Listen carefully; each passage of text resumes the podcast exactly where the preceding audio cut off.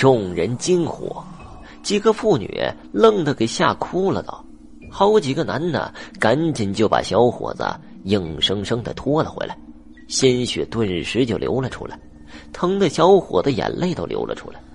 也就是这一扑啊，我竟然看清楚了江老太太背后的那个人影，竟然是村子里前几天死去的张老四。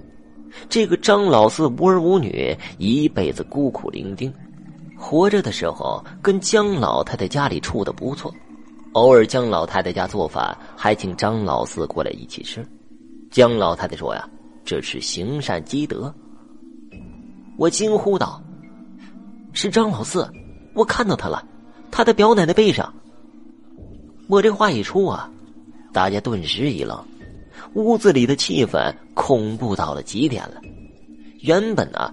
大家谁都不确定的情况下，还可以用江老太太发疯这种借口来互相壮着胆子。这一下呀，听到是张老四这个死鬼在屋子里，可想大家此时的心态。而此时啊，江老太太表情也明显一愣，狐疑的看着我。一屋子人和一个鬼就这么僵持着。经过刚才那一幕，没有人敢动了。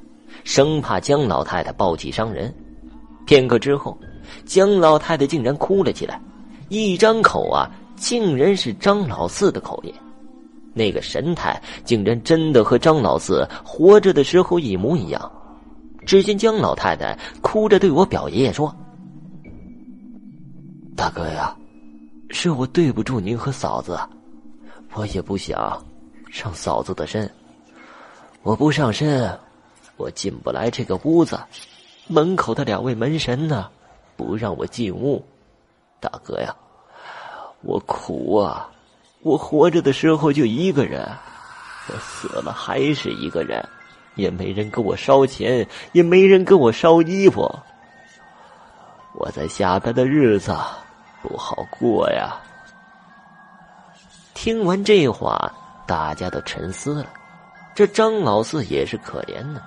无儿无女，死了之后，村子出钱给买口棺材埋的，什么纸钱、纸人、纸马，一律都没有。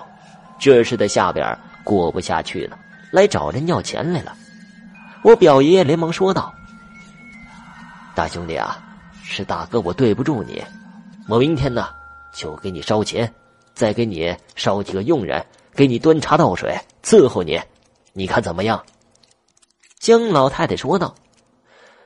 大哥呀，我知道你是好人，嫂子也是好人。我活着的时候啊，就没少帮衬我。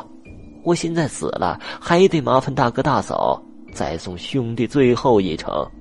说完之后，江老太太起身走到门外，只见院子中突然打起了一阵旋风，朝着南墙卷去，转眼就不见了。